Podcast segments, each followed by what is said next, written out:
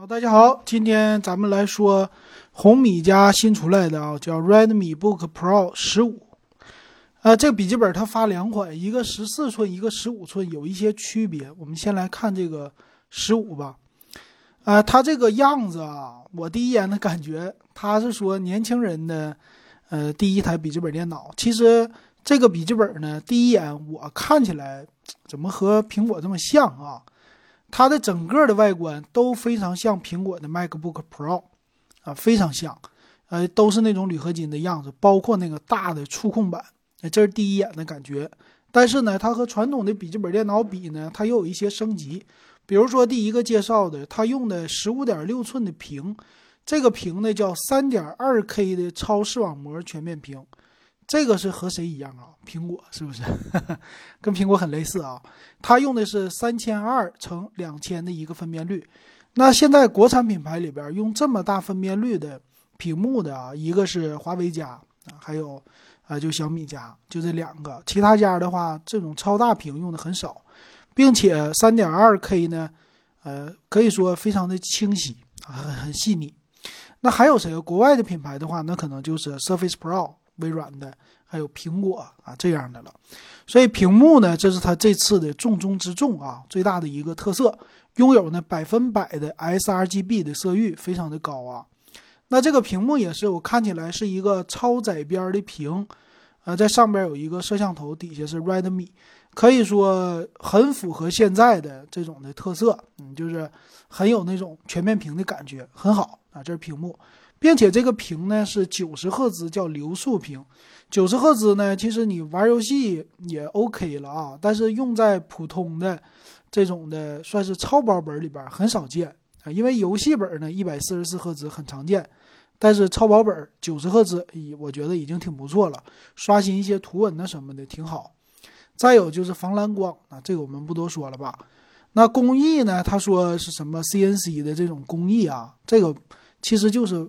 苹果的这种工艺很像很像的啊，整个的铝合金材质的一个打造，并且咱们从这儿看的话，机身的 A 面、B 面、C 面全都是铝合金，而且这大的触控板，第一眼的感觉这就是，哎，整个的正面哈，copy 苹果嘛，是不是？老金是觉得是这样的，因为这个设计就是苹果旗下的，没别的说的。那屏幕啊，他说整个的。机身的厚度是十六点四毫米，不算太薄，重量一点七九公斤，也不算轻啊。毕竟它是一个十五寸的啊，跟别的轻薄本比起来，还是拿拿起来有点那种沉重感的啊。但适合谁呢？应该是啊，喜欢做一些看图啊，或者做一些视频呐，简单的还是够用的啊。那它这个什么精密呀、贴合呀，这我们都不用说了啊。价钱在这摆着呢，你再怎么精密贴合也这样。所以我感觉这个模具啊什么的，看起来和他们家之前的小米系列呀，或者是荣耀的 MagicBook 系列呀，这些都没什么区别。那处理器呢，用的最新的英特尔的十一代处理器啊，最高到酷睿 i 七的十一代啊，这一点在显卡方面还是比较牛的。这个功耗呢，那就不用说了，功耗还是挺猛的啊。说是满血功耗三十五瓦。那显卡呢，配了一个独立显卡，叫 MX 四五零独显啊，说是可选的，那也就是售价不同了呗。这 MX 四五零也是比较牛的了吧？啊，算是在玩一些简单游戏都能应付，并且又可以给你带来轻薄的机身，并且售价这个玩意儿它不挖矿，所以不会那么大幅度的涨价，还挺好。啊，也支持叫双热管的一个风扇，风扇还是一个啊，因为它不是 EVO 认证。如果 EVO 认证的话，这种超薄本也得用两个风扇，因为它的呃发热量会更大。那但是这个应该不是了啊，拥有三种模式。那内存呢，用到了 DDR 的三千二百兆啊，这个内存也是标准挺高的了，双通道，十六 G 内存，五百一十二 G 的存储。啊，再来看这机身的样子吧，其实大家。挺有意思的，整个的键盘呐，跟咱们现在用的笔记本超薄本基本上都是学苹果，没什么区别。但是他们家堆唯独多一个小按键，是小爱同学键，这是和别人家都不一样的啊。小爱同学内置在电脑里了，这是一个特色。那它也自带 WiFi 六啊，WiFi 六现在的越来越普及了，这个标准挺好。但是，但是 WiFi 六叫两千四百兆 bps 啊，这个大家慢慢理解一下吧。WiFi 还有很多嗯这个标准的啊。接口方面呢不那么足了，我觉得一般。接口呢，它是一个 Type C 的接口，用来给你啊可以充电啊，用来传输一个 HDMI。两个 USB 接口啊，一个耳机接口和一个，再有一个 Type C 叫雷电四的接口，因为它有一个小闪电，所以是俩 Type C 接口啊，也能看出来这个 Type C 可用的地方比较的多。嗯，就是你要用的东西，比如说插网线干嘛的，还是买一个转换器更加的好。那它带了指纹电源键二合一啊，这在笔记本电脑里边就不算什么特色了啊。那这个触控板确实挺大啊，那这个样子，哎，就是苹果没什么说的了吧，对不对啊？键盘的话带一个白色的背光，挺好。电池用的是七十瓦时的电池，一百瓦的快充，哎，这两个是一个好的，好的，我觉得一百瓦快充是挺高的，并且很多的笔记本用的是六十五瓦的，就 Type C 的，包括苹果。那为什么上到一百瓦呢？主要是为了功耗。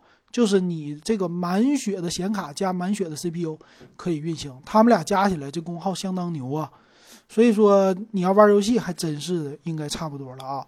再有音效是 DTS 的立体音效，两个扬声器没说的。这个小爱同学呢，官方特意介绍一下，小爱同学叫智能语音助手，啊，可以通过叫按键、语音、图标三种方式跟他说话，并且能米家联动。那我关注的是能不能看片儿。啊，就是我说小爱同学，你给我看点片儿干嘛的？他这里可以提到说关机啊，这一点挺好。呃，笔记本电脑呢，老金现在用笔记本用的也挺多，因为上班一直用嘛。其实用它来在视频网站里边也能听很多的东西啊，比如说音频平台的很多要钱的东西啊，在视频网站都不要钱，比如说 B 站啊，你去看一看就知道了。有声书，比如说油管儿。很多有声书都搬过去了，所以我用它听。但是我也有睡觉的需求啊。但是笔记本电脑，比如说苹果有 Siri，但它不能定时关机。哎，这时候有小爱同学是不是能帮我定时关机，完成一些东西？我觉得还是挺好的啊。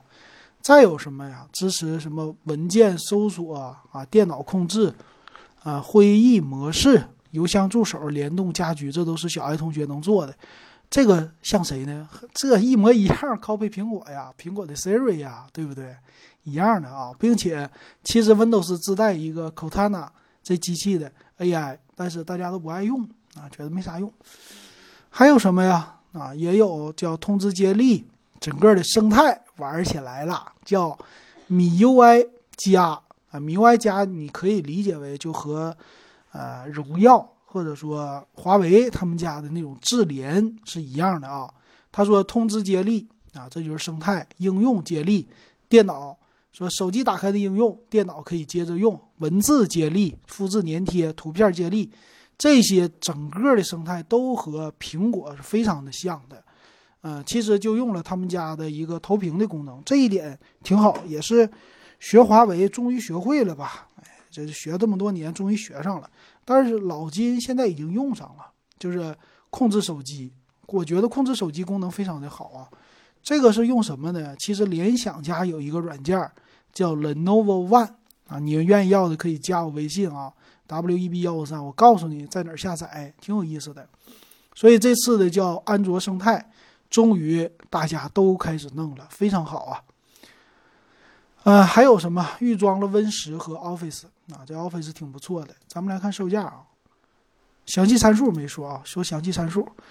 呃，详细参数呢，看几个版本吧，一个是 i 五版，一个是 i 七版。i 五的呢是十一代的三百 H 处理器，带 MX 四五零的显卡，是两 G 的 DDR 五的内存显存。内存的话，DDR 四三二零零的十六 G 内存，五百一十二 G 存储，这个完全够用啊。i 五版，i 七版呢？i 五版有两个，一个是集成显卡，一个是独立显卡，两个版本，其他一样。i 七呢，其实就是和 i 五比啊，处理器做了一个升级，啊，处理器是 i 七幺幺三七零 H，啊，别的东西都一样。那我觉得你正常用 i 五就够了。为啥？一会儿看吧，i 七你买完，你说它性能是好，但是价钱上去了，是不是？不如买游戏本了啊。那这个显卡呢，其实 OK 啊。那没有 EVO 认证，也就是它的核心显卡还是不是那么特别的牛的。但是如果带上 EVO 认证，这个内存呐，要上到 DDR 四的多少来的？我记得是四二零零吧，就是这个兆赫更大，传输速率更快。它这个显卡是能够秒掉 MX 三五零的，其实更牛啊。但是受成本的考虑，它不会装。那 WiFi 呢？WiFi 六双频的挺好吧？我蓝牙五点一的技术都赶上手机了，挺不错。这块屏幕呢是三百尼特的一个亮度啊，三千二乘两千的，再加上九十赫兹，我觉得已经很好了。在传统的笔记本里边，呃，扬声器这显扬声器没什么区别，还是二乘二瓦的快充，我觉得挺好，Type C 的啊，所以他说能用十一个小时，我是我是能相信的啊，因为这快充。挺不错，但是多长时间充满呢？他说是三十五分钟充一半，也就是一个小时多一点充满。这赶上手机了，挺牛的了，挺好的了。别的方面就重量了，一点七九公斤啊，这么一个重量，带七二零 P 的摄像头啊，有一个触控板，触控板比较大。其实整体来说挺不错。看售价吧，售价方面呢，咱看最简单的带，呃，这个是。集成显卡的是四千九百九十九，然后 i 五版带独显的五千四百九十九，贵五百块钱啊！就因为一个独显，i 七的版本六千二百九十九，哎，这就是老金说的吧？其实你买一个核显的就够了啊，核显四九九九，我觉得 OK 了啊，价位在这儿呢啊。如果是那个 MX 四五零的能降到四九九九，那就牛了，或者四千出个头，别四别五千，说错了啊。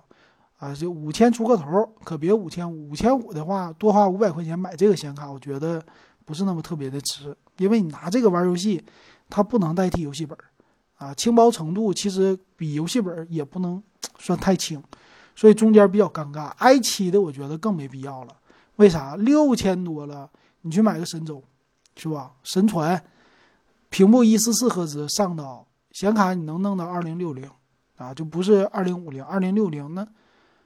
不错吧？不用三零六零，二零六零才花不到六千，你何必买这种本呢？对不对？你要玩游戏的话，这种本就是轻薄而已哈。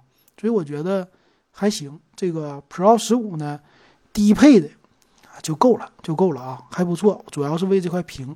那老金再给大家看一下这个 Pro 十四吧，他们俩有一些区别。那从处理器上来说呢，简单的区别。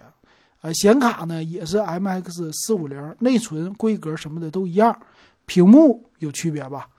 这个屏幕呢，我看一下啊，它用的是二五六零乘一六零零的一个十四寸屏幕，也是一个高清屏，二点五 K，那三百尼特的像素，但是没有三百尼特亮度，但没有九十赫兹刷新啊，这块屏幕差一点，但是跟别人比也行了，我觉得也挺好了啊。那其他方面的规格啊，什么 WiFi 六啊，双频呐，蓝牙蓝牙呀，音频呐，都一样，但是电池有区别，五十六瓦时稍微小一点啊，六十五瓦的充电器啊，这个有有一点区别，但充电时间它们都一样，接口方面也差不多，没什么太大区别，但是机身的厚度呢，反而比十五寸的更厚，十七点二五毫米，重量呢一点四六公斤，轻薄一点。嗯，这有一些区别啊。再有什么呀？其他方面都一样了吧？那我们看售价，十四 Pro 呢，它也是三个版本嘛。最低配的是呃四六九九，然后 i 五加独立显卡的五二九九，i 七的是五九九九。哎呀，那这俩就差三百块钱的情况下，那我觉得还是买十五寸的吧，屏幕更好，呃，电池更大。重量虽然重了，但是电池多呀，是不是？而且充电器也牛啊，这些加起来还不值三百块钱吗？值。所以说十四十五啊，大家不要纠结了，年轻人十五岁也能拿得动，所以买这个呃 Redmi Book Pro 十五叫超大杯啊，超大杯里的最低配就更好了。这是老金的一个建议啊，就给大家说到这儿，感谢大家的收听还有收看。